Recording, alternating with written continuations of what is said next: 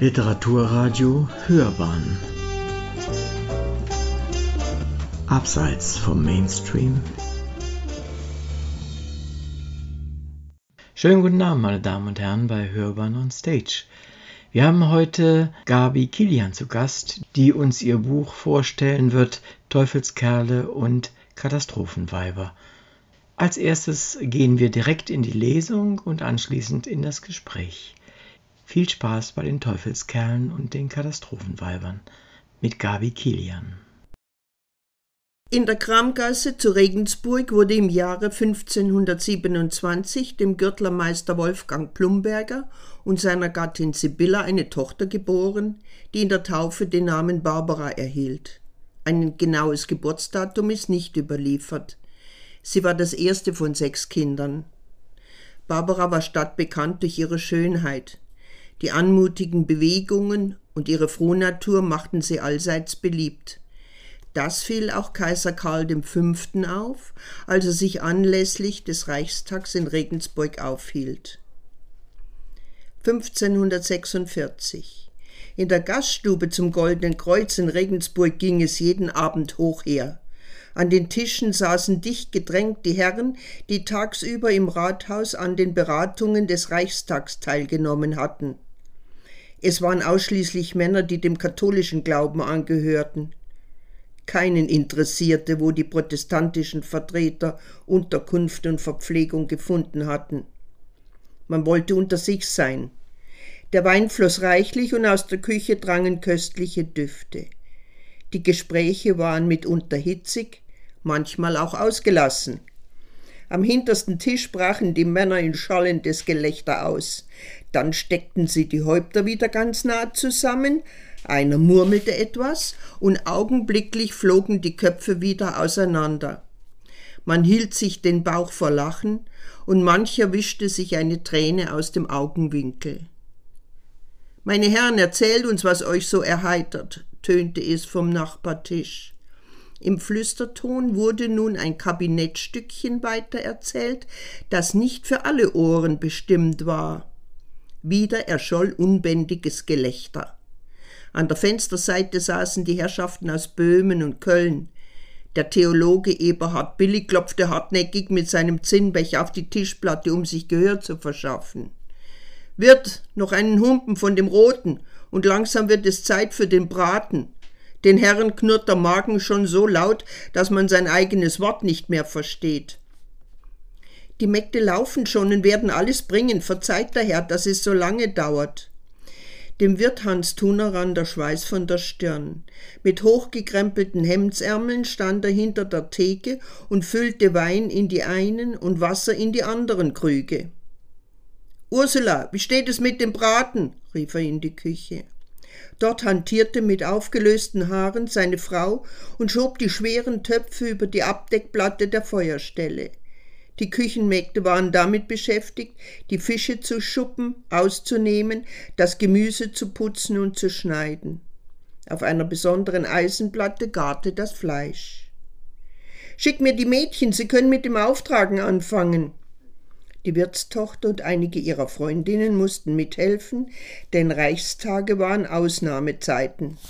Keinem der Mädchen wäre je eingefallen, sich von den anstrengenden Arbeiten, Abenden zu drücken, denn jede hoffte, auf diese Weise einen der hohen Herren kennenzulernen, der es ermöglichen konnte, dass man auf der gesellschaftlichen Leiter aufstieg.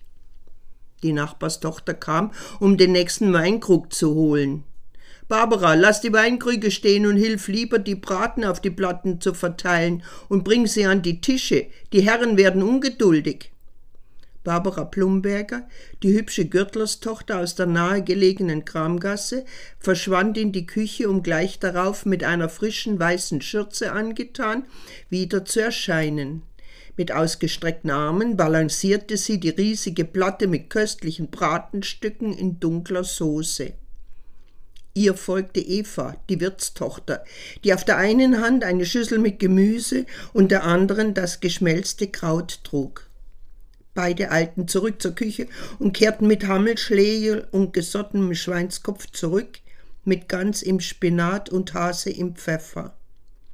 Die angeregten Unterhaltungen wurden leiser, verstummten schließlich ganz, und bald war nur noch ein genüssliches Schmatzen zu vernehmen.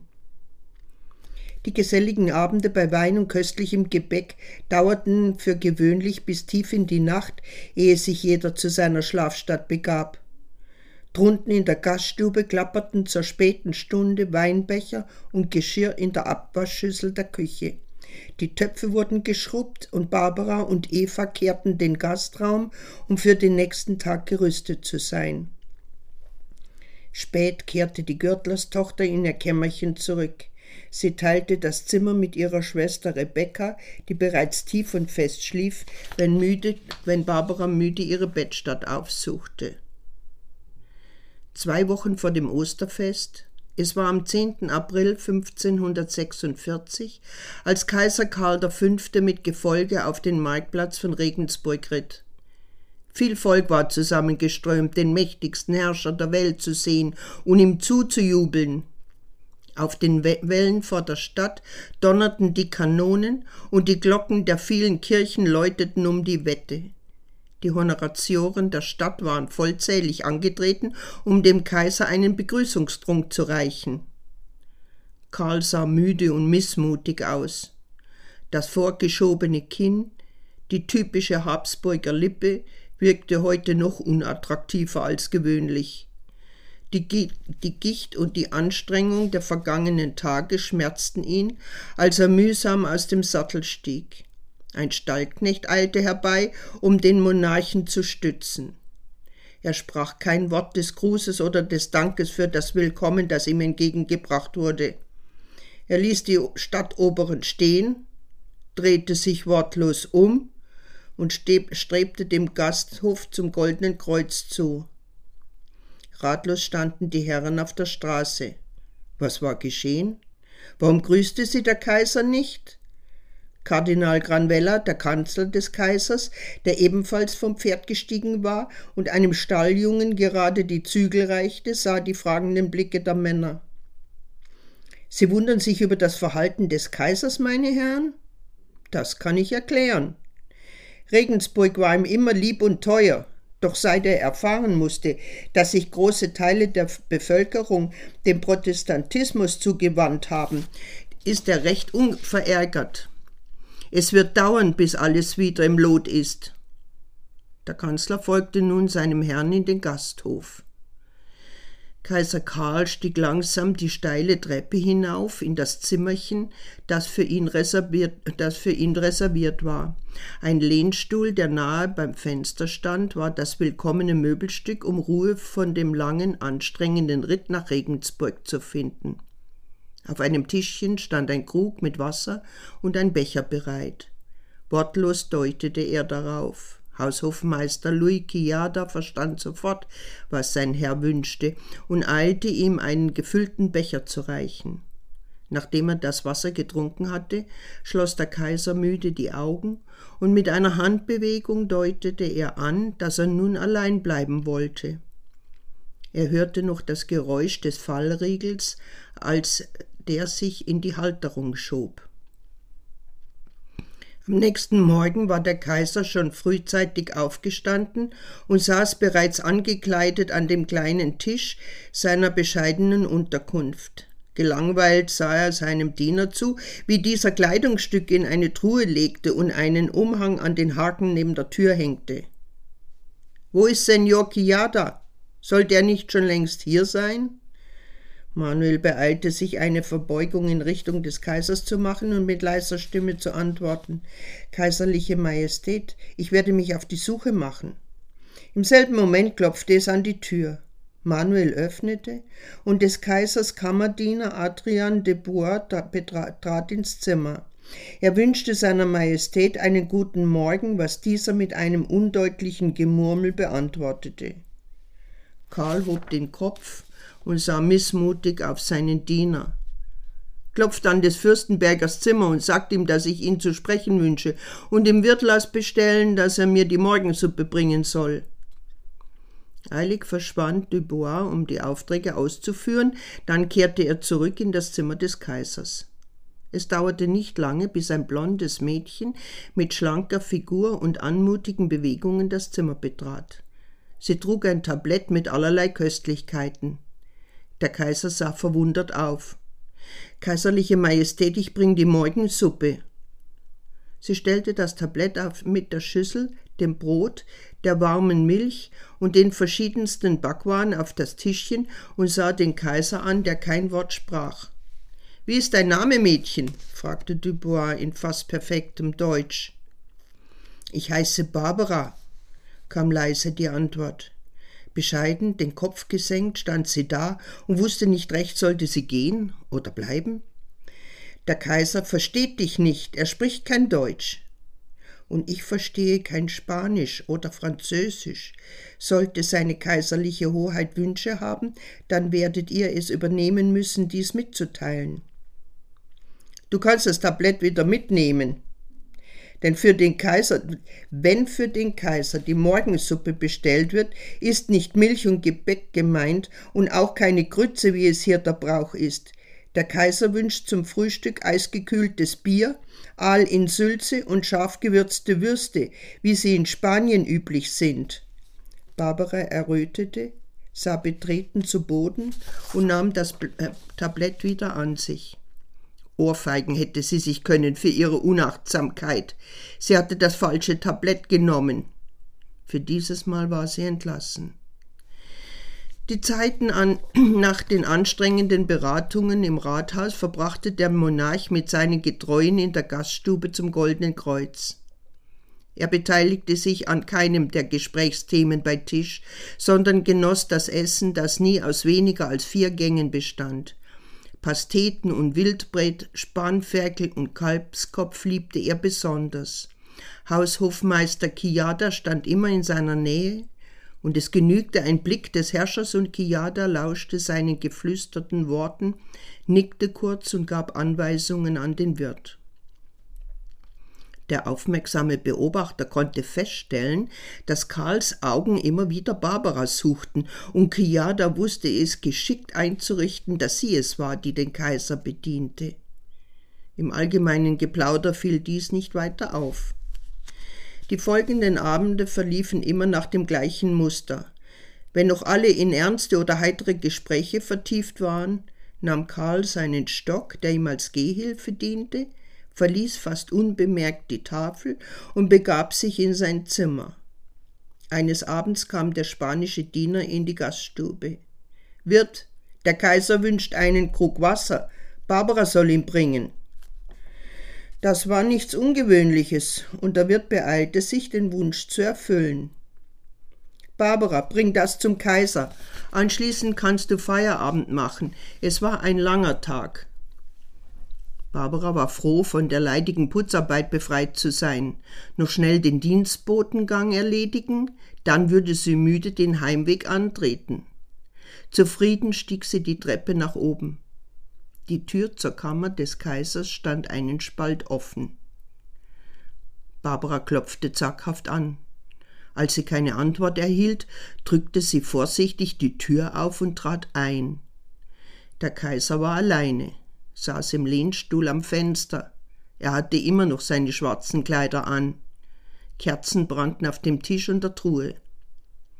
Hat Eure Kaiserliche Majestät noch Wünsche? fragte Barbara in die Stille, als sie den Krug auf den Tisch neben dem Lehnstuhl stellte. Obwohl sie wusste, dass Karl nichts von dem verstand, was sie sagte, versuchte sie mit diesen Worten ihre Verlegenheit zu überspielen. Karl griff nach Barbaras Hand und hielt sie fest. Er betrachtete die weichen, zarten Finger.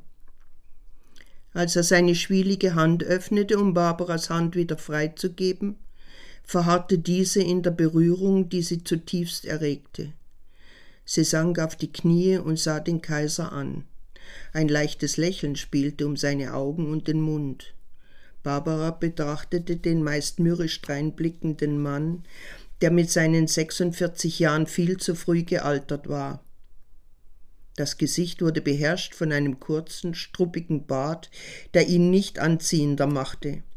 Sie wusste aus Berichten, dass er schon seit vielen Jahren an Gicht litt und darum einen Stock benützte, um die Schmerzen erträglicher zu machen. Er war wohl Herr über viele Menschen, die ihm treu jeden Wunsch erfüllten, Doch sein Körper versagt ihm oft den Dienst. Die blauen Augen ruhten auf Barbaras kindlichem Gesicht. Sie schaute vertrauensvoll zu dem mächtigsten Mann der Welt auf und wusste in diesem Moment, wie sich Einsamkeit anfühlte. War es Mitleid oder empfand sie eine gewisse Zuneigung zu diesem fremden Mann, der bald wieder weiterreiten und damit aus ihrem Leben verschwinden würde? Karls Blick lag auf Barbaras vollen Lippen und dem üppigen Busen, dessen Rundungen die weiße Bluse nicht versteckte. Er schaute ihr lange und tief in die Augen und strich Barbara mit dem Daumen seiner rechten Hand leicht über die Wange. Kilinda, flüsterte er ihr zu und ließ den Blick begierig etwas tiefer wandern. Solche Begegnungen fanden öfter statt, und das blieb nicht ohne Folgen. Barbara brachte an einem einsamen Ort einen Knaben zur Welt, der später als Sieger von Lepanto in die Geschichtsbücher einging. Barbaras Schicksal nahm seinen Lauf. Schließlich nahm sie ihr Leben in die Hand und scherte sich um Herkunft, Stand und Etikette. Nichts. Manche werden erst durch die Lebensumstände zu Frauen, die sich nichts gefallen lassen, die wir als Katastrophenweiber betiteln und das nicht im negativen Sinn. Barbara war so eine beherzte Frau. Das Schicksal brachte ihr viel traurige, aber auch erheiternde Stunden. Kommen wir jetzt zum zweiten Teil der Lesung. Da geht es um den Räuber Kneißl.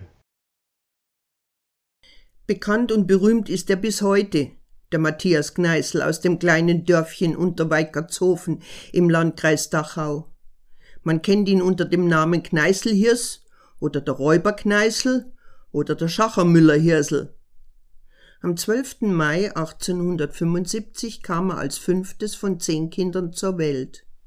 Fünf seiner Geschwister sind im Kleinkindalter gestorben. Vater Matthias Kneißl, ein ruhiger, braver Mann, verdiente vor seiner Heirat mit der Mutter Therese Pascolini sein Geld als Müller und Schreinergehilfe. Später half er dem Schwiegervater in dessen Gastwirtschaft. Therese war eine umtriebige, schlaue Frau. Ihre Familie, die Pascolinis, waren in der Gegend schlecht beleumundet. Man munkelte von Wilderei und Diebstählen. Thereses Bruder Johann Baptist Pascolini war ein gefürchteter Räuber. 1871 wurde er von seinem Komplizen mit einem gezielten Schuss getötet. Sie waren nach einem Überfall in Streit geraten um die Beute. Die Armut im Hause Pascolini Kneißl schaute nicht nur zum Fenster herein, sondern hatte sich in der bescheidenen Gastwirtschaft breit gemacht. Während der Woche kamen keine Gäste zum Oberwirt. Die Bauern scheuten sich, im Wirtshaus beim Bier und Schnaps gesehen zu werden, denn dann war der Ruf dahin, zumal oft zwielichtige Gestalten, die um die Tische saßen, die Köpfe zusammensteckten. Am Wochenende stand Therese am Herd. Berühmt für ihre Kochkünste war sie nicht. Meist gab es Wild und Fisch. Woher dieses Kochgut stammte, das fragte niemand und die Kneißels hüteten sich darüber zu sprechen. Jeder wusste, dass es gewilderte Braten waren. Der fangfrische Fisch stammte aus den Teichen des Grafen Hund, der auf dem nahegelegenen Schloss residierte. Die Kneißels betrieben zudem einen regen Handel mit den unrechtmäßigen Waren. Beweise für die Straftaten gab es keine, trotz der wiederholten Fahndungen der Gendarmen. 1886. Vom nahen Kirchturm schlug es ein Uhr. Krachend flog die Tür zum Oberwirt auf und herein stürmte ein Bursche mit zornrotem Kopf. Mit einem Schwung warf er die Schultasche ins nächste Eck. Lose Blätter verteilten sich auf dem Fußboden. Hey, junger Mann, nicht so stürmisch, kam eine Stimme aus der Küche. Ja, weil's wahr ist, der Lehrer Hindinger soll in Zukunft vorsichtig sein und aufpassen, wer hinter ihm geht. Jetzt kam die Mutter aus der Küche in die Gaststube und wischte sich die Hände an der schmutzigen Schürze ab. Bub, wie siehst du denn aus? Hirsel hatte sich auf einen der Wirtshausstühle gesetzt, eine Augenbraue war aufgeplatzt und ein dünner Blutfaden lief von der Schläfe bis zum Kinn. Frag lieber, wie der Haslinger Franz ausschaut, Nicht gut. Mit dem bin ich fertig, der sagt nichts mehr gegen die Pascolinis. Ein Drecksvolk hat er uns genannt und eine Katzelmacherbrut, die man einsperren sollte. Und da hast du ihm gezeigt, wie Leute auf so eine Beleidigung reagieren. Recht hast gehabt. Der Lehrer fand, dass das nicht recht war, hat mich beim Haarschupf gepackt und mir rechts und links eine runtergehauen. Aber daran denken, aber daran denken wird er noch ein paar Tage. Denn ich habe ihn vor der Schienbein getreten. Geflucht hat er auch. Saubengel hat er mich geheißen und Teufelsbraten. Die Mutter lächelte, denn sie war stolz, dass ihr Ältester die Ehre der Familie verteidigte und sich gegen die Obrigkeit wehrte. Nichts gefallen lassen hat sie ihnen immer wieder eingebläut. Wenn sich mal zufällig ein Schuss aus dem Stutzen löst und den Hindinger trifft, muss er sich nicht wundern. Den soll der Teufel holen, der Kneißlhirs vergisst nicht. Kann mir auch passieren, dass sich ein Schuss löst, ließ sich Alois großschneuzig vernehmen, der sich auf die Bank gedrückt und dem Bericht des Bruders gelauscht hatte. Er kniff die Augen zu einem Schlitz zusammen, was seinen verschlagenen Blick noch zynischer erscheinen ließ. Ja, passieren kann so allerhand, ließ sich die Mutter vernehmen, ehe sie wieder in die Küche verschwand, um die Schüssel mit der Suppe zu holen.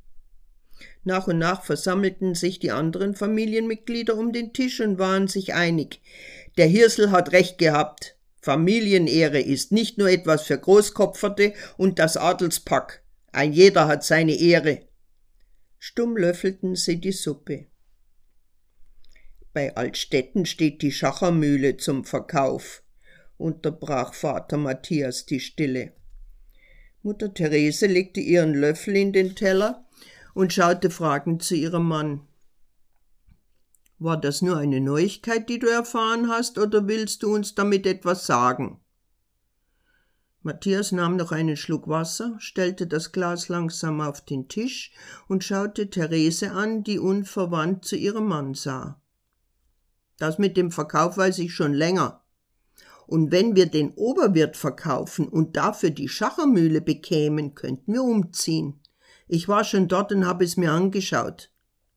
Die Mutter und die Kinder schauten erwartungsvoll auf den Vater. Das Anwesen liegt einsam an einem kleinen Wald. Eine Mühle und ein Sägewerk gehören dazu. Im ha am Haus läuft ein Bach entlang, der das Mühlrad antreibt. Es wäre halt ein freieres Leben als hier in Unterweikertshofen. Die Schachermühle ist außerhalb des Gebietes vom Grafen Hund. Sie gehört samt dem Wald zum Gut des Baron von Schätzler. Der Vater schob ein Stück Brot in den Mund und nahm noch einen Löffel Suppe, ehe er weitersprach. Es wird dauern, bis die Jäger des Barons dahinter kommen, wohin sich ihre Rehe und Hirsche verirren. Alle um den Tisch brachen in schallendes Gelächter aus. Therese musste sich mit dem Schürzenzipfel eine Lachträne wegwischen. Schließlich sagte Matthias mit Ernst in der Stimme der Hirsel und der Alois haben ständig Ärger mit dem Lehrer Hindinger. Da wären wir in einer neuen Gegend und alles ist vielleicht anders. Die Mutter stimmte ihm augenblicklich zu. Das käme mir gerade recht. Lehrer Hindinger gibt mir die Schuld an den schlechten Noten, weil ich den Buben zu viel Freiheit lasse. Thereses Blick ging zu dem Stutzen, der an der Wand hing, und lächelte verschmitzt aber die beiden können besser mit dem Gewehr umgehen wie der Lehrer Hindinger, das traue ich mir wetten. Ja, und Mund und äh, Ziehharmonika kann ich auch besser als alle anderen, ergänzte Hirsel und das Urteil über ergänzte Hirsel das Urteil über seine Fähigkeiten. Den Leuten gefällt es, wenn ich für sie in der Gaststube aufspiele. Ich kann aber besser schießen und treffen als alle anderen, trumpfte der achtjährige Alois auf, dessen geistige Fähigkeiten von Lehrer Hindinger zwischen Blödheit und Verhaltensauffälligkeit eingestuft wurden. Zudem entsprach seine körperliche Größe nicht der Norm. Das Kleinwüchsige verlieh ihm etwas Gnomhaftes, Verschlagenes. Ich würde meine Buben verhätscheln, hat er mir erst neulich vorgeworfen. Der war noch nie dabei, wenn sie etwas ausgefressen haben, was mich ärgert. Da kann ich schon zulangen, dass es nur so klatscht. Aber was geht es den Lehrer an? Die jüngeren Geschwister, die zehnjährige Katharina und Cecilia, die erst sieben Jahre alt war, zogen bei diesen Worten die Köpfe ein. Denn man konnte nie wissen, wann es einem selber traf. Die Mutter war bisweilen unberechenbar. Schnell war man sich einig, dass ein Umzug in die Schachermühle die Lösung aller Probleme sein würde. Als alles geregelt war, lud man Sack und Pack auf einen Wagen und suchte die neue Heimat auf. Es dauerte nicht lange, bis die Familie einsah, dass das Leben hier nicht einfacher wurde. Zum Haus mit der Mühle gehörte eine kleine Landwirtschaft, die so wenig Ertrag abwarf, dass es nicht einmal für die Kneißels reichte. Es musste noch Lebensmittel zugekauft werden, die der Vater mit seinen Schreinerarbeiten dazu verdiente. Die Mühle stand selbst in der Erntezeit meist still, denn den Bauern war der Weg zur Schachermühle zu weit. So richtete Mutter Therese eine kleine Wirtschaft ein, um ein paar Mark nebenher zu verdienen.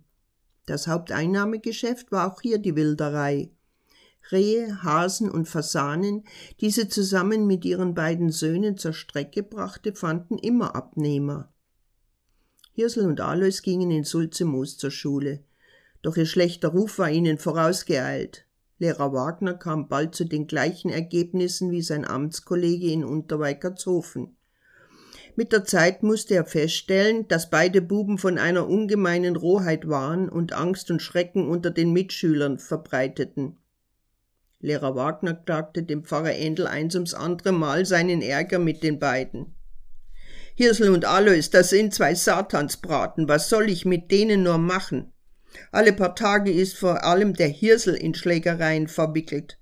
Der Alois mischt sich auch ein und die anderen Schüler ziehen den Kürzern weil die beiden immer brutaler vorgehen.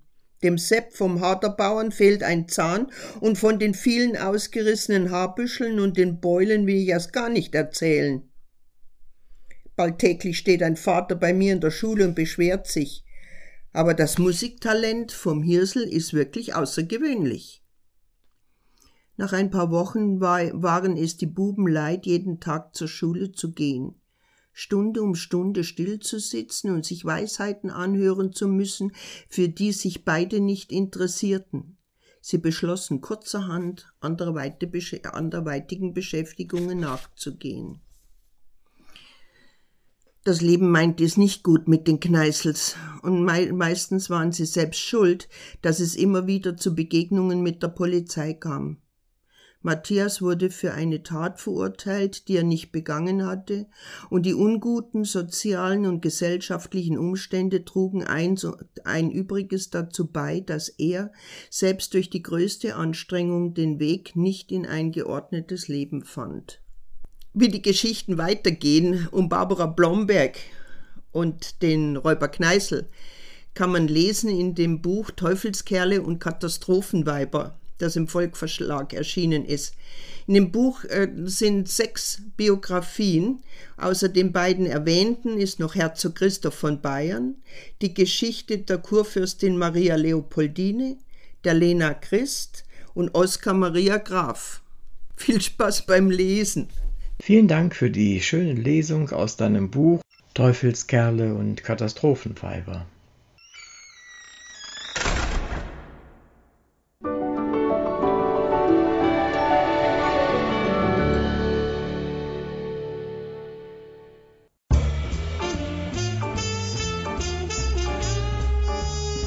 Literaturradio Hörbahn Abseits vom Mainstream Vielen Dank für die schöne Lesung aus deinem Buch Teufelskerle und Katastrophenpfeifer. Herzlichen Dank. Äh, und ich lerne ja gerade mit diesen Lesungen, die sich so ein bisschen mit der, mit der bayerischen äh, mit den bayerischen Menschen beschäftigen. Ich habe schon ein, zwei andere aufgenommen. Eine Menge dazu, weil ich komme ja aus dem Norden der Republik und bin gar nicht so mit dem Brauchtum und mit den Menschen hier vertraut. Und in deinem Buch Teufelskerle und Katastrophenweiber ist es so wie äh, in manchen anderen Dingen, die ich schon gehört habe, da tauchen einzelne Figuren auf. Wie muss ich mir das vorstellen? Sind das Volkshelden oder sind das abschreckende Beispiele für Kinder oder wie ist das gedacht?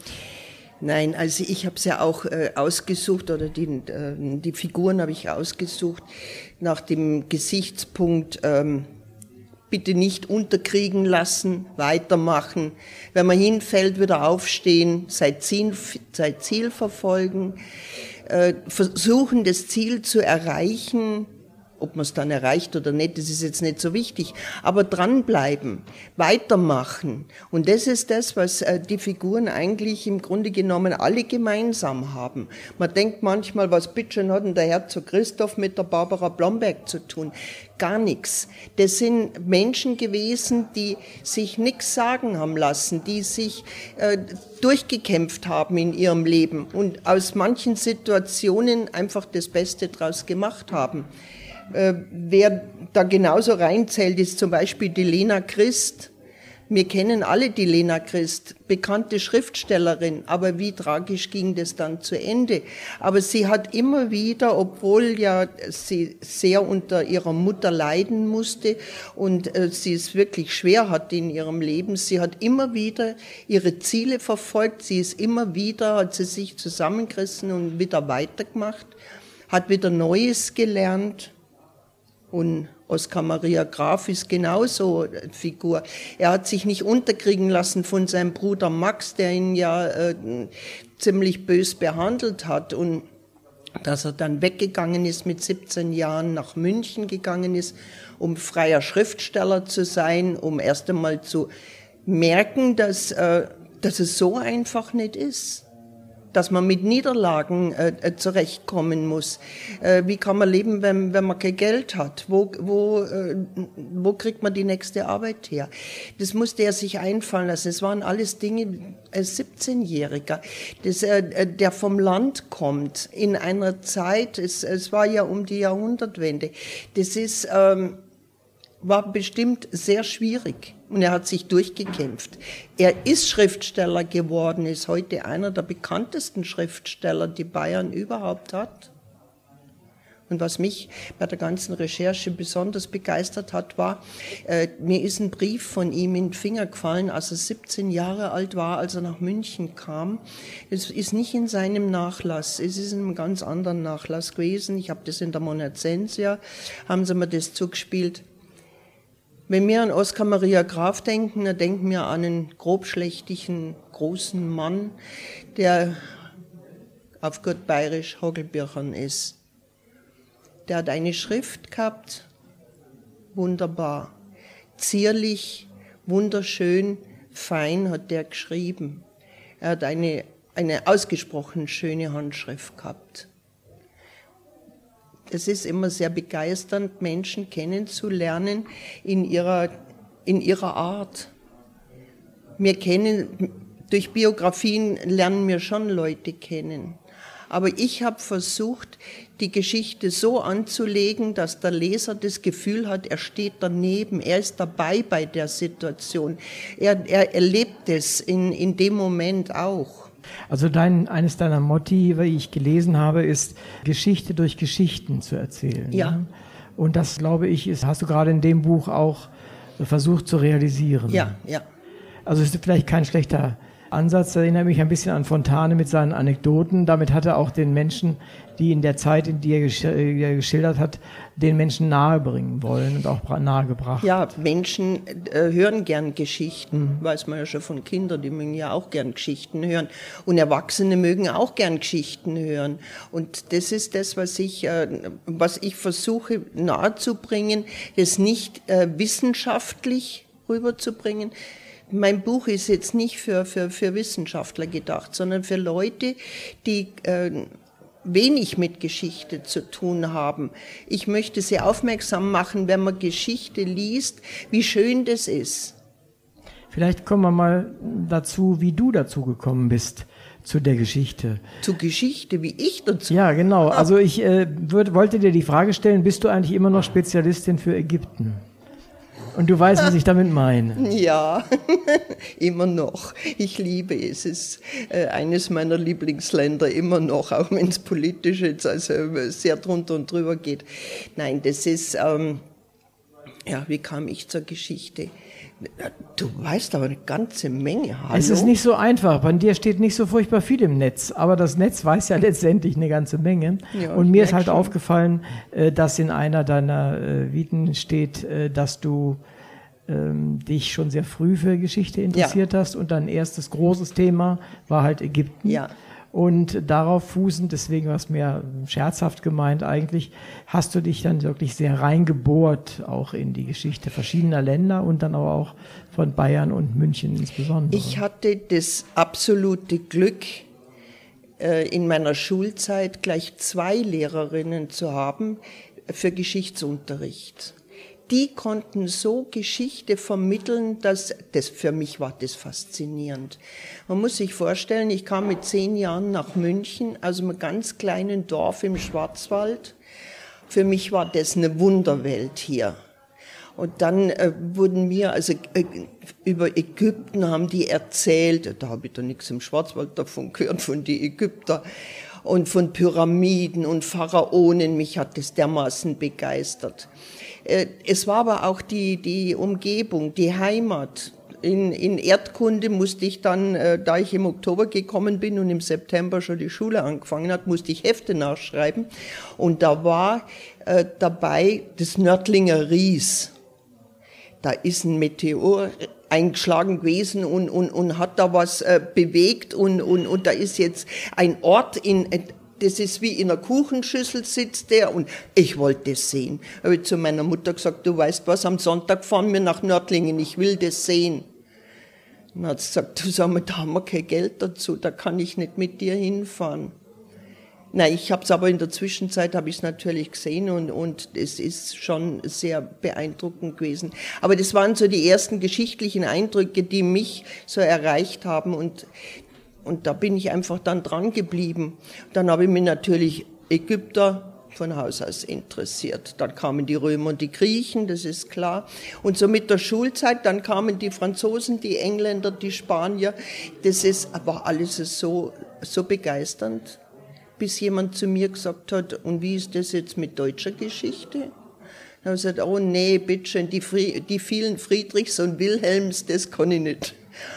Dann habe ich gesagt, aber Bayern könnte man doch machen. Na, dann habe ich dann also mal mit Bayern angefangen zu lesen, um zu merken, äh, wenn man mit Geschichte anfängt in einem Land, sollte man es klein gestalten. Bayern war schon zu groß. Die hatten schon zu viele äh, Verbindungen äh, zu anderen Ländern. Und ich denke, nee, muss man noch kleiner machen, machen wir München. Und so habe ich dann mit, mit München angefangen und das, das war dann schon auch aufregend genug. Das glaube ich. Ich mache mal einen Zwischenschnitt. Du bist ja nicht nur Buchautorin, sondern du bist ja auch jemand, der Menschen durch München führt und ihnen Geschichten erzählt, was es mit den Gebäuden, was es mit den Straßen, was es mit äh, sonst wie auch den, den historischen Menschen auf sich hat. Wie bist du denn auf diesen Beruf gekommen? Ja, das ist, äh, ja, das war dann wieder mehr eine Berufung. Es ist dann so, dass äh, ich natürlich durch, viel durch Lesen erfahren habe. Aber das war mir dann zu wenig. Da haben wir gedacht, ich muss unbedingt irgendwo hin, äh, wo andere Leute mir was lehren. Und da lag natürlich Institut Bavaricum und vor allen Dingen Frau Zuber, die lagen natürlich da ziemlich nah. Und so bin ich dann zum Institut Bavaricum gekommen, habe mir die ganzen Vorträge und Führungen von, von der Frau Zuber angeschaut und äh, viele, viele Jahre. Und naja, man kann schon bald sagen Jahrzehnte. Und äh, ich bin dann noch in andere Vereine. Ich bin heute in, in sehr vielen historischen Vereinen Mitglied, die alle Vorträge anbieten, die Schriften anbieten, wo man was lernen kann, wo man äh, vieles erfährt. Und wenn man das dann zusammenträgt und das dann irgendwie, ähm, ich, ich versuche das dann auch wieder in den, in den Texten wieder äh, reinzukriegen um anderen etwas mitzuteilen, was sie sonst in keinem Buch lesen. Das ist eigentlich so mein Anliegen, dass man das, was man selbst gelernt hat, weitergibt, dass es nicht verloren geht. Und ja, dazu gekommen bin, ich habe dann auch Führungen gemacht in München. Du bist auch ausgebildete Stadtführerin, Ja. ist richtig, ne? Ja. Und das machst du auch. Ja, habe ich gemacht. Äh, Es hat eigentlich im Grunde genommen damit geendet, weil jetzt, man muss sich das so vorstellen, wenn man eine Stadtführung macht, dann muss man vorher die, die ganzen Wege abgehen und alles gucken, ob das auch wirklich da ist, was man da alles erzählen will, weil manchmal sind ja Baustellen und dann kommst du nicht hin, wo du hin willst. Und ähm, das muss man halt alles vorbereiten und das ist also sehr aufwendig. Und äh, was dann auch oft passiert ist, dass dann Leute bei, bei einer Führung sagen, na ja, das brauchst du mir jetzt nicht erklären, das verstehe ich sowieso nicht. Die Leute verstehen nicht, dass man als Führer das äh, alles erzählen muss, weil sonst hat man nämlich plötzlich, wenn man dann das nicht braucht und jenes nicht braucht, dann geht das plötzlich verloren. Und dann ist es auch weg. Das, man muss dranbleiben, man muss das sich immer wieder vorsagen, man muss äh, das lesen. Ohne weiteres geht das nicht. Und eines Tages war mein Sohn dabei. Und ich habe das dann auch so gemacht bei Führungen, sage ich auch nicht, gebaut von bis, von dem und dem und da ist heute das und das drin und in der Zwischenzeit war was anderes drin. Äh, Ich versuche das immer mit Geschichten zu verbinden. Ich versuche äh, Geschichten zu erzählen den Leuten. Und da war mein Sohn dabei und als wir heim, heimgefahren sind, habe ich gesagt, und, wie hat's da jetzt gefallen? Ja, hat er gesagt, das war schon ganz schön, aber was glaubst du, wer sich die ganzen Geschichten merken soll, was du da erzählst? Das kann ich mir nicht merken. Sagt er, sag mal, kannst du das nicht aufschreiben? Dann habe ich gesagt, ja, kann ich schon aufschreiben. Dann haben wir gedacht, na ja, okay, gut, schreibst es auf für ihn, dass er das halt dann weiß. Und dann habe ich mich hingesetzt und habe mal schreiben angefangen. Ja, wo fängt man da an? Am Marienplatz oder am Stachus oder am Rathaus oder an der Frauenkirche? Wo fängt man denn überhaupt an? Dann haben wir gedacht, nee, so geht ja das überhaupt nicht. So kann man das nicht machen. Das ist langweilig. Das, dann kaufst du einen Stadtführer, dann hast du das auch. Ich dachte, nee, das muss man anders machen. Und da bin ich auf die Idee gekommen, äh, jedes Gebäude, jeder Mensch, äh, äh, alles, was, was man so kennt, hat ein Datum. Ein Geburtsdatum, ein Todesdatum, äh, Grundsteinlegung. Also es gibt für alles ein Datum. Und da bin ich auf die Idee gekommen, okay, ähm, 1. Januar irgendwann, was war an einem 1. Januar irgendwann? 1. Januar ist natürlich einfach 1. Januar 1806, Bayern wird Königreich. Warum sind sie Königreich geworden und wer war da schuld daran? Dann, so habe ich dann angefangen, es zu schreiben. Jeder hat dann gesagt, das kannst du gleich sparen, weil das geht nicht. Es gibt nicht für jeden Tag irgendwas. Dann habe ich gesagt, ja, und woher weißt du jetzt das? Ja, das weiß ich auch nicht, aber wenn es das geben könnte, hätte es bestimmt schon jemand gemacht. Heute weiß ich, dass ich der einzige Wahnsinnige war, der das gemacht hat. Es ist nämlich unglaublich schwierig, weil da hat man an einem Tag hat man zehn Sachen und am anderen nichts. Das ist äh, wahnsinnig schwierig. Aber die Recherche war unheimlich interessant und toll. Es gab sehr viele Geschichten, wie es immer wieder Geschichten gibt, wenn man was schreibt kann ich jedem nur empfehlen, auf Recherchetour zu gehen. Man erlebt immer Geschichten. Vielleicht kommen wir auf die Recherche nochmal extra zu, zurück. Du beziehst dich jetzt gerade auf eines deiner Bücher, 365 Tage München. Ja. Das heißt, du hast tatsächlich ein Buch geschrieben, das jeden dieser Tage eines Jahres mit einem Ereignis versieht. Ja, ja. Und das ist, denke ich mir, tatsächlich ein Riesenberg Arbeit gewesen, oder? Das war, ja, das hat auch viele Jahre gedauert. Äh, Das heißt nicht, dass ich äh, viele Jahre jeden Tag da äh, versucht habe zu schreiben, sondern ich habe natürlich auch dazwischen als einen Mut verloren. Und dann habe ich das Zeug wieder ins Eck geschmissen und Schublade zu und ach wisst was, ihr könnt mich mal, ich mag nicht mehr. Aber irgendwie habe ich was damit, meine Katastrophenweiber und Teufelskerle gemeinsam. Ich habe immer wieder die Schublade aufgemacht und habe es doch wieder rausgeholt, weil es mich gereizt hat. Warum geht's denn nicht? Oder jetzt ist mir wieder was begegnet, wo wieder äh, jemand mir was erzählt hat. Und dann habe ich gedacht, Mensch, das ist ja toll und das weiß doch kein Mensch. Oder weiß hier jemand, dass der erste Pfadfinderverein in Deutschland in München gegründet wurde? Weiß doch kein Mensch. Das sind äh, total lustige Geschichten, wie ich da dahinter gekommen bin.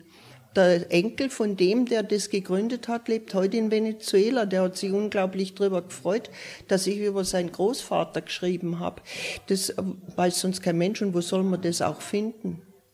Also das ist eine, ich finde es eine tolle, tolle Idee. Und das ist eigentlich so etwas, so ein ganz typisches Format für Radio oder für kleinere Fernsehfeatures, die sowas mal ein Jahr lang durchziehen würden oder sowas. Also Können ich, die machen, ja. Ich finde das, ich finde das eine gute Idee. Und damit war der ja noch nicht genug. Du wolltest ja unbedingt noch 365 Tage Bayern machen. Ja, das wollte ich zum Beispiel nicht. Wie das Buch fertig war, ich habe da Blut und Wasser geschwitzt. Mein erstes Buch, das ist wie wenn man das erste Kind kriegt. Man weiß nicht, was da passiert und äh, hofft auf die Ärzte drumherum, die wissen, wie es geht.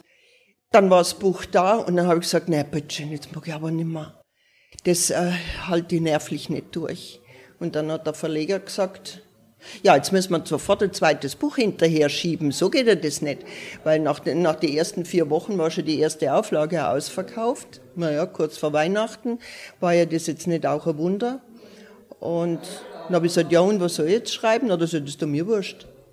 Dann habe ich gesagt, ja, äh, habe ich gesagt, äh, gehen wir jetzt in Serie, 365 Tage Bayern oder so, zum Beispiel. Und man denkt, ja, okay, gut, äh, das ist bestimmt einfacher wie München. Äh, das Schwierige dran ist nur, dass so viel kenne ich nicht über Bayern und wie, wie macht man denn das überhaupt? Wie viele Bezirke haben wir denn? Ähm, wie weit geht denn Bayern auf? Wie weit geht's denn über? Wie weit geht's denn runter? Bayern ist unheimlich groß, habe ich festgestellt. Nur tausend Ecken und Winkel und tausend Geschichten. Und dann haben wir gedacht, ja, okay, gut, das muss man dann auch irgendwie hinkriegen. Und dann habe ich mich wieder hingesetzt und habe überlegt, was kenne ich denn überhaupt von Bayern? Was weiß ich? Was weiß ich über Starnberg? Was weiß ich über den Ammersee? Was weiß ich über den Chiemsee? Gebäude, die man kennt. Was hat denn der König Ludwig alles gebaut? Wunderbar, der hat mir ziemlich geholfen. Und äh, so äh, habe ich dann zusammengesammelt, was ich überhaupt erst einmal kenne. Dann habe ich die Daten dazu gesucht ja, und dann war dasselbe wieder. An einem Tag Zähne und am anderen Tag nichts. Aber das war dann nicht so schwierig. Und das war aber dann, äh, das Buch habe ich dann in einem Dreivierteljahr geschrieben. Mit Recherche, mit Reisen. Jeden Tag von Montag inklusive Samstag von in der Früh um sechs bis abends um acht. Aha, das ist aber ein ganz schöner Arbeitsprozess gewesen. Ja, aber äh, es war ja das Ziel, ich muss im September das Manuskript abgeben, wenn das zu Weihnachten erscheinen soll und die äh, Buchhandlungen fragen nach dem zweiten Buch. Also machen wir's. Da habe ich gesagt, ja, okay, gut, ich versuch's, wenn ich es schaffe, ist recht, wenn ich es nicht schaffe, dann war's das. Hab's aber geschafft. Und die Leute, die man angesprochen hat, könnten Sie mir helfen oder würden Sie mir mal Auskunft geben über dies oder das. Ich habe in, in, in Hindelang angerufen, habe gefragt, wie der Almabtrieb geht, weil das ist der einzige Ort, der immer den Almabtrieb am selben Tag macht. Immer einen bestimmten Tag im Jahr machen die einen Almabtrieb. Jetzt konnte ich das verwenden. Das sind so dann die Fixpunkte in so einem ganzen ja, Jahr. Ja, genau. Ne? Und deswegen habe ich dann, dann habe ich da angerufen und habe gesagt, wie, wie funktioniert denn das bei euch? Und der hat mir dann da am Telefon erzählt, und hat gesagt, Sie müssen mal kommen. Hat er gesagt, du nicht, wenn die Kühe unten ankommen. Sie müssen in der Nacht, müssen es auf der Alm sein, wenn die die, wenn die, die Kühe äh, schmücken. Also wie, die schmücken die äh, am Abend schon. Da sagt er, ja sicher, äh, wenn die in der, die gehen ja in der, in der Früh um, um, um drei, vier gehen die los, da muss die Kuh äh, geschmückt sein. Da habe ich gesagt, wie, mit dem ganzen Zeug, das, äh, ja, und, und, und fällt das nicht runter? Da hat er gesagt, und das ist genau das Interessante. Die Kühe wissen das, dass sie jetzt hat hier, die Leitkuh mit ihrem Mordsaufbau, die weiß das. Und da geht keine andere Kuh hin. Die steht dort wie betoniert und, und, und passt auf das Ding auf. Sagt er, und das ist das Interessante zu sehen. Nicht, wenn die Kühe unten ankommen, sondern auf der Alm, wenn die losgehen. Ja, ich habe es bis heute nicht geschafft. du, du demonstrierst hier sehr deutlich, äh, dass Geschichte durch Geschichten tatsächlich Spaß macht, äh, aber eine wahnsinnige Recherche und ein, ein viel, viel Arbeit erfordert. Gibt es irgendwelche besonderen Dinge, die du in der Recherche erlebt hast oder die dich vielleicht auch fast zum Scheitern gebracht haben? Zum Scheitern wenn, dann scheitert man nur an sich selber. Man hat immer wieder Menschen drumherum, die einem aufrichten. Man hat Freunde. Man hat äh, gerade auch, wenn man in Vereinen ist, viele wissen ja, was ich mache. Die, die können einem unheimlich aufbauen und die sagen nix, du machst weiter. Ich wollte auch nach dem Bayernbuch wollte ich nicht, da habe ich gesagt, so jetzt ist Schluss, jetzt ich möchte mal was ganz anderes machen. Und da hat eine Freundin gemeinsame Freundin, Ursula Wieland, die Ingra Wieland. War ja auch schon mal hier bei uns. Ja, genau. die hat äh, eine meiner liebsten Freundinnen, da hat die gesagt, ja, was möchtest du machen? Da habe ich gesagt, ich möchte mal was machen mit wörtlicher Rede, aber das kann ich nicht. Bis jetzt habe ich Sachbücher geschrieben. Na, hat gesagt, das kannst du schon, das, das probieren wir. Und so kam ich dann dazu und mir hat es dann unheimlich Spaß gemacht. Sie hat mir dann äh, hat gesagt, du musst es Du musst dir vorstellen, wie das, wie das geht. Das ist wie wenn du dabei stehst oder dabei sitzt. Ja, und so mache ich das auch und so äh, versuche ich mich in die einzelnen Personen reinzudenken. Die, die Zeit zu sehen, man muss sich natürlich auch, man, man kann jetzt nicht nur Bücher über den Menschen lesen, sondern man muss sich auch mit der Zeit beschäftigen, man muss geschichtliche Bücher lesen, teilweise wissenschaftliche Bücher, wie war denn das überhaupt im Mittelalter? Das ist sehr schwierig. Man muss da äußerst vorsichtig äh, äh sein. Man kann nicht einfach äh, äh sagen, ich schreibe jetzt da was, der, hallo, da hat es noch keine Schreibmaschine gegeben und, und, und, und Klopapier auch nicht. Was mich dann gewundert hat, seit wann hat man Schneebesen? Wer weiß denn sowas? Schneebesen gab es schon im 12. Jahrhundert. Das sind lauter Dinge. Oder was ist ein Beutelbuch? Keiner, keiner weiß, was ein Beutelbuch ist. Das äh, äh kommt beim Herzog Christoph, habe ich das rein verwendet. Das sind Dinge, mit, wenn man in, in eine Führung im Stadtarchiv in der Winzererstraße mal mitmacht, die zeigen einem ein Beutelbuch. Total interessant. Und äh, äh solche Sachen verwende ich. Jetzt muss du uns aber sagen, was ein Beutelbuch ist. Komm. Ein Beutelbuch ist ein kleines Gebetbuch, hatte man im Mittelalter. Es ist also wirklich ganz klein, aber ziemlich dick. Und da sind so Lederlappen, sind rechts und links, wenn, wenn das das Beutelbuch ist, dann sind da so Lederlappen. Und das haben die an Gürtel hingebunden, damit die jederzeit drin lesen konnten. Und Herzog Christoph war ja ein sehr religiöser Mensch, der hat mit Sicherheit ein Beutelbuch gehabt. Und das haben Ritter, haben das an ihren Gürtel gehängt, um jeder jederzeit in, in einem christlichen Buch lesen zu können. Das sind Beutelbücher. Schon wieder was gelernt, wunderbar. Es gibt nicht nur Beuteltiere, sondern auch Beutelbücher. Genau. Komm vielleicht nochmal zurück auf dein, äh, deine Bemerkung, dass du dann auch in, in, in wörtlicher Rede, also in Gesprächsform auch äh, geschrieben hast, und das haben wir ja auch teilweise gehört. Das ist ja nicht ganz einfach. Und zwar deshalb nicht. Viele deiner Geschichten spielen ja 14., 15., 16., 17. Jahrhundert. Dort hat man ja anders gesprochen, zu der Zeit anders gesprochen das als heute. Richtig.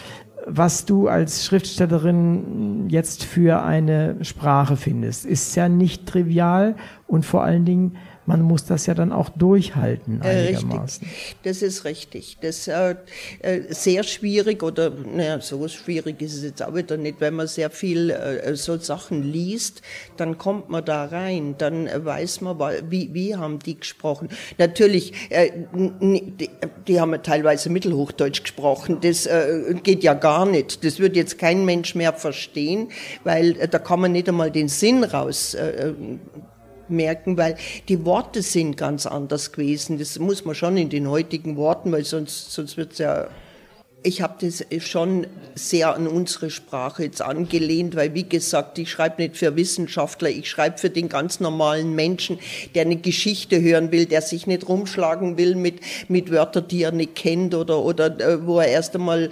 nachschlagen muss, wo, äh, wo finde ich denn die deutsche Übersetzung dafür. Das, äh, das will ich nicht. Ich will haben, dass, dass er Menschengenuss hat, dass, dass er das Gefühl hat, ich bin in der Zeit, ich lasse die Menschen das auch so sagen, wie, wie, wie sie, glaube ich, dann in der Zeit gesprochen haben. Die haben nicht äh, so geredet, wie wir das jetzt halt hier machen.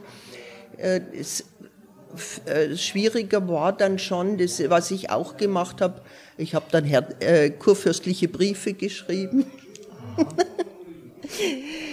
ja, wenn die, wenn die Maria Leopoldine, wenn die dann einen Brief geschrieben hat, weil die war ja nun in München und dann hat die also an, an, äh, an den Kurfürsten geschrieben und dann, äh, jetzt musste ich das irgendwie, und den Brief gibt es ja in Wirklichkeit gar nicht, aber da, muss, da will ich irgendetwas mitteilen.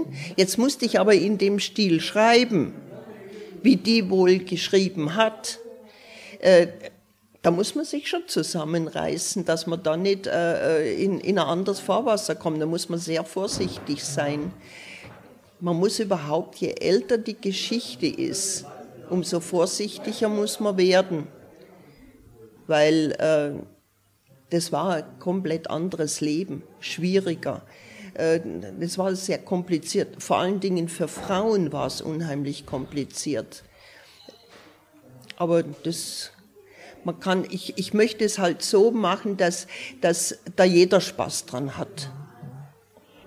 Ich hatte nämlich, was ich nämlich gemacht habe, was äh, mir sehr Spaß gemacht hat, das gibt zu jeder Geschichte, gibt es dazu, was war in der Zeit, weil ich, da war eine extra äh, äh, Rubrik, zum Beispiel Kurfürstin Maria Leopoldine und ihre Zeit von was zwischen Geburt und Tod, was da alles geschichtlich war. Was musste sie wissen oder was hat sie erfahren? Was war in der Zeit? Wer war zu der Zeit Papst? Was hat denn der gemacht? Äh, äh, so gab es äh, unheimlich viele Begebenheiten und das ist sehr interessant, weil ich natürlich, ich habe unglaublich viele Bücher zu Hause und es war natürlich nicht schwierig, das rauszukriegen. Ich hätte ich gern gemacht, weil das, äh, das ist nämlich total interessant. Ich wollte jetzt nicht in die Geschichte selbst das reinbringen, weil das, das ist schon wieder das, was, äh, was ja eigentlich in Biografien immer gibt, dass, dass mir Informationen, äh, äh, ich muss Informationen lesen, die mich in dem Moment gar nicht interessieren. Und da wollte ich eine eigene Rubrik machen. Und was war denn in der Zeit? Wenn es mich interessiert, kann ich es lesen. Wenn ich nicht will, dann lasse ich es halt bleiben. Hat aber dann wieder den Vorteil, dass man dann, wie oft ist es, dass man sagt, da habe ich in dem Buch gelesen, äh, da war in der und der Zeit war das und das Jetzt weiß ich aber nicht mehr, wo, an welcher Seite war denn das. Und da wäre das natürlich sehr einfach rauszukriegen, weil man dann, äh, weil ich die Jahreszahlen ja dann dazu geschrieben habe. Und äh, da könnte man dann sagen, ich weiß, wo das steht. Ich finde diesen, die, diesen, äh, den einen Satz, den ich suche. Weil einen einzelnen Satz in einem Buch finden, das ist, da muss man schon selber geschrieben haben und schon tausendmal gelesen haben, dass man weiß, äh, äh, gehört der Satz zu mir oder nicht. Nochmal zu deiner Leidenschaft für Geschichte als solche, der früheren, sagen wir mal, die, die Anfänge. Da hast du ja auch in and, für andere Länder dich interessiert. Bist du dort mal hingereist? Hast du die Gelegenheit ja, gehabt? Ja, ich habe also ich äh, hatte das Glück, dass ich also sehr viele Länder bereist habe und äh, mich auch immer vorbereitet habe. Es war dann immer so, wie dann mein Sohn da war, dann äh, habe ich immer gesagt, wir machen das so, am Vormittag Kultur und am Nachmittag Milieu. Am Vormittag wird was angeguckt und am Nachmittag kannst du am Swimmingpool liegen. Das ist ein toller Ausdruck für Milieu, ja, super. Und so haben wir das dann gemacht, viele Jahre. Eines Tages hat er zu mir gesagt, du, und diesmal will ich aber keine Kultur und Milieu, ich will nur Milieu. Dann habe ich gesagt, okay, dann fahren wir an die Algarve nach Portugal, da ist nur Milieu. Da haben wir nichts mit Kultur. Kultur ist dann Portugal oben, Lissabon, Mafra und so weiter und Sintra. Und dann äh, haben wir das also so gemacht und dann äh, hat er festgestellt, dass 14 Tage furchtbar lange Zeit ist, vor allen Dingen, wenn man nicht genügend Bücher dabei hat. Zu der Zeit gab es noch kein ja. Kindle. Mhm. Ja, ja, Jedenfalls äh, später, das Jahr darauf hat er dann gesagt, äh, wir machen wieder mit Kultur und Milieu, das ist doch besser. Ist doch besser. Ja. Also es ist sicherlich auf jeden Fall interessanter als nur in der Sonne beraten. Also mit für, für mich auf jeden Fall. Ja. Äh, kommen wir nochmal zurück auf die Teufelskerle und Katastrophenweiber. Mir ist aufgefallen, ich bin schon sehr irgendwie gentrifiziert oder sowas muss das wohl so sein, weil Teufelskerle ist eigentlich ein positiver Ausdruck, während mhm. Katastrophenweiber ein negativer Ausdruck ist. Ist das A Zufall oder wollte das auch der Verleger oder wie, wie kam das zustande? Ich bin ja in, in, einer, in einer Schreibgruppe bei Diana Hillebrand in der Meisterklasse und habe äh, dann, ich habe da also geschrieben, jedenfalls, die erste Geschichte ist nicht einmal Bayern, ist Johanna die Wahnsinnige. Also äh, die Mutter von Kaiser Karl V., über die habe ich äh, geschrieben. Und äh, die Geschichte ist auch fertig. Und dann, aber die liegt, weil äh, ist ja nicht in Bayern. Und dann, und dann sagt die Diana zu mir, und was liest uns heute, was hast du denn dabei zum Lesen, wenn wir jedes Mal vorlesen müssen? Habe ich gesagt, ja, meine Katastrophenweiber halt wieder. Und, und so ist es dann entstanden. Und dann, äh, bis dann, wie ich dann mit äh, Michael Volk gesprochen habe, dann hat er gesagt, aber die Katastrophenweiber, das lassen wir. Da habe ich gesagt, ja, ähm, da können wir aber nicht alle hernehmen, weil nicht alle sind Katastrophenweiber. Da muss schon irgendwo eine Katastrophe sein, sonst geht das nicht. Alle anderen, das ist vielfaches Schicksal. Ich habe zum Beispiel äh, über Isabeau de Bavière geschrieben. Das ist Schicksal, das ist kein Katastrophenweib. Und äh, das, sind, das ist vielfach so. Genauso die Philippine Welser von Augsburg. Das ist nicht, das ist kein Katastrophenweib. Das ist Schicksal, was die erlebt haben. Und äh, dann musste ich eben äh, mal rausfischen. Wer ist wirkliche Katastrophenweib? Wo sind Katastrophen gewesen? Barbara Blomberg kriegt ein lediges Kind. In der Zeit, im 16. Jahrhundert, ein lediges Kind, das ist ein Todesurteil. Das ist, die, die, die kriegt ja gar keinen mehr mit. Und das ist, das, auch die, die, die Lena Christ, was hat die bitte alles erlebt mit ihrer Mutter? Das sind immer wieder, das sind wirklich Katastrophen sind da, äh, sind da gelaufen, wenn man das einmal liest. Und das ist das, was ich versucht habe, auch in den Geschichten rauszustellen, wie wo sind die Katastrophen gewesen bei denen? Was zeichnet die aus, dass sie in einem Buch für Katastrophenweiber landen können? Hört sich im Moment negativ an. Es gibt aber auch äh, positive Katastrophenweiber. Das ist die Kurfürstin Maria Leopoldine, das ist die zweite Frau vom Kurfürst Karl Theodor, die ähm, diesmal so richtig krachen hat lassen, nachdem er gestorben war. Und die war mehr für andere Katastrophe, nicht für sich selber. Noch eine, eine, eine Sache, die mich sehr überrascht hat, tatsächlich. Du hast zwei Webseiten. Eine, da ist das, passiert alles das, was wir gerade besprechen, und eine andere, nämlich Tifania, Gartenzierplatten. Ich möchte darauf aufmerksam machen, Gartenzierplatten. Erzähl uns doch bitte mal, das Publikum guckt auch schon ganz erstaunt hier, ähm, ja. was es damit auf sich hat. Ähm, ja, das hängt auch wieder mit meinen Reisen zusammen. Äh, mein eines Lieblings, ich habe vorhin gesagt, ähm, ich habe zwei Lieblingsländer, einmal Ägypten und das andere ist Kanada. Ich war in, ich war siebenmal in Kanada und habe dort, äh, habe ich eine Frau kennengelernt. Nee, es war so, ich habe eine Betonplatte gesehen und da war Tiffany-Glas verlegt in äh, wunderschönes Muster. Und das hat mich sofort fasziniert und habe gesagt, wer hat denn das gemacht? Ja, das war die Nichte von der Besitzerin von der Platte. Und habe gesagt, ich muss die sprechen, ich will wissen, wie das geht. Kennt man in Deutschland nicht.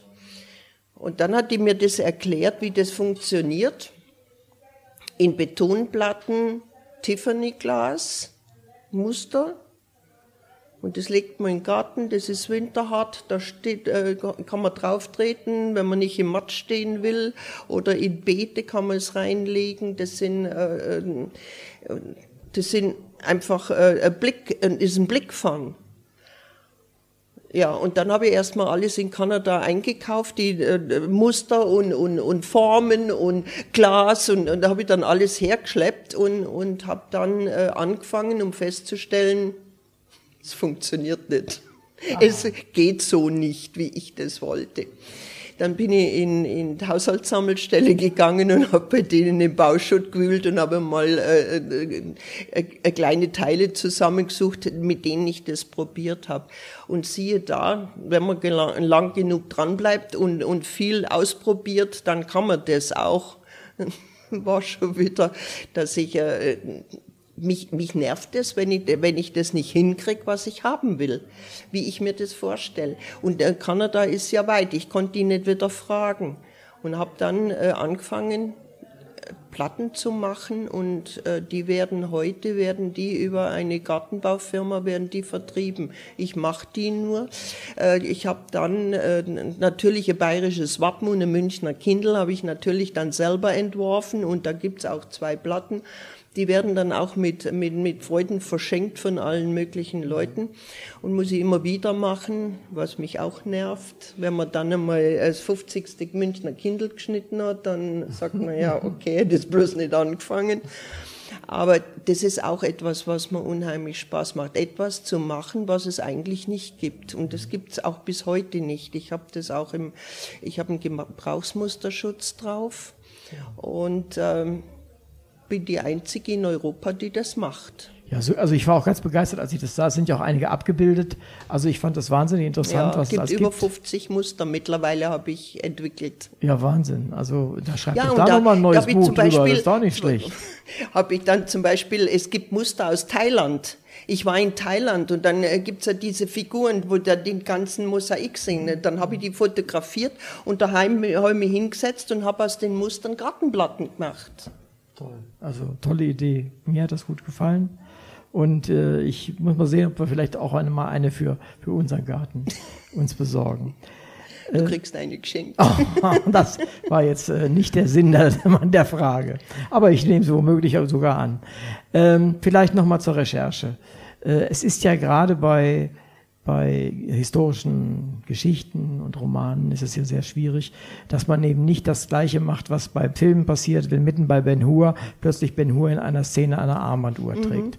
Also sowas ist, passiert einem ja ganz, ganz, ganz, ganz schnell, dass man dort ein, ein Wort kann schon manchmal alles kaputt machen dann. Und äh, wie ist denn das im Lektorat? Da muss ja jemand wirklich richtig drauf aufpassen, dass dir sowas nicht passiert. Ja, da habe ich so meine Probleme. Ein Lektor sollte wissensmäßig auf dem gleichen Stand sein wie der Autor. Bei einem Roman funktioniert das. Wenn man was Geschichtliches schreibt, da wird schon diffiziler. Und das ist sehr, sehr schwierig. Also ich musste meiner Lektorin, äh, das ist nicht einmal bös gemeint, das Mädel ist aus Südtirol, äh, hat mit bayerischer Geschichte eigentlich wahrscheinlich wenig oder gar nichts zu tun, weil es hat man an die Fragen gemerkt, die sie an mich stellt. Äh, zum Beispiel, äh, wo muss ich die Ludwigsburg in München verorten? Hallo? Das ist, ähm, dann habe ich ja geschrieben, ja, äh, das ist der alte Hof. Ja, wieso ich dann nicht alter Hof schreibe? Da habe ich gesagt, hallo, wir sind im 15. Jahrhundert, da kann ich nicht vom alten Hof sprechen. Ja, da hieß das Ding noch Ludwigsburg. Ja. Aha, mh. das sind so Sachen, da muss man dann, äh, da wäre es halt dann gut, wenn da jemand drüber liest. Aber ich, ich bin dann schon bereit, dass ich dann also auch so Fragen beantworte und dann äh, sage, okay, dann war es halt immer wieder mal eine, eine, eine Geschichtsstunde dazwischen. Aber ich kann mir vorstellen, dass das wahnsinnig schwierig ist. Also ich möchte kein Lektor für, für, für Geschichtliches, für meine eigenen Sachen möchte ich kein Lektor sein, weil ich da immer wieder Sachen reinbringe, wo, wo man dann wirklich, äh, äh, wo ich ans Eingemachte gehe. Oder wo man mich auch, man kann mich aber auch fragen, wo hast denn das her, wo kann ich das sehen, wo, wo kann ich das nachlesen, weil ich sämtliche Bücher, die ich in der Hand hatte, zu einem Ding, das schreibe ich alles mit. Ich weiß, wo was steht und ich weiß, wo ich was finde.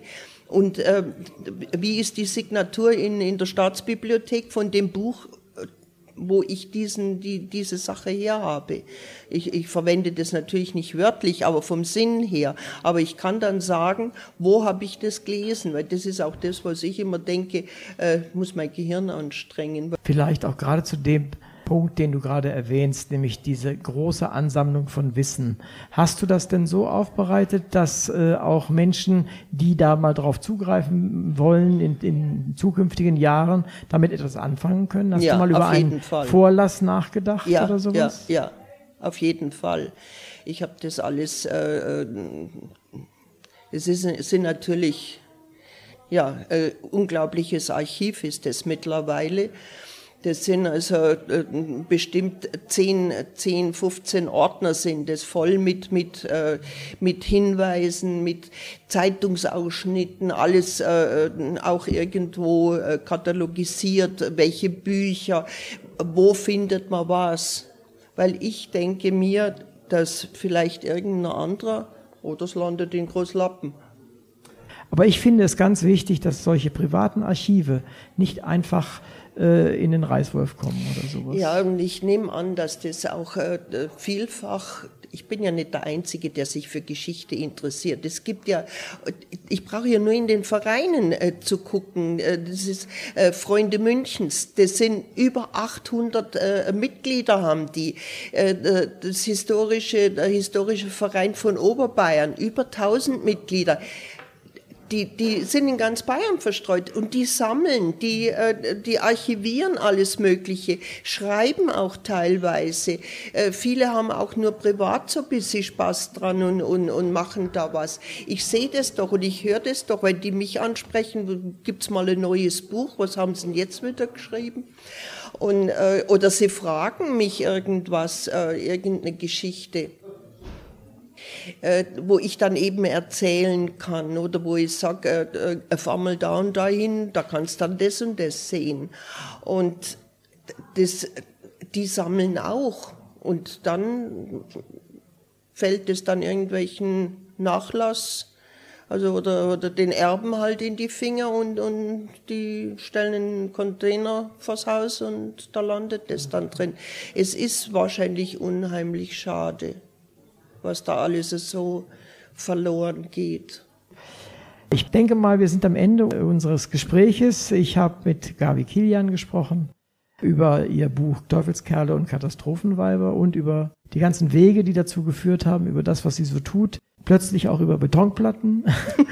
und ich bedanke mich sehr, sehr herzlich bei dir, Gabi, und wünsche dir noch viel Spaß beim Sammeln, bei der Recherche und bei neuen Büchern. Vielen Dank. Ich habe zu danken, dass ich da sein durfte, dass ich lesen durfte und dass sich jemand interessiert für das, was ich da tue. Jetzt ganz viele Leute im Radio. Dank dir nochmal. Ich habe zu danken.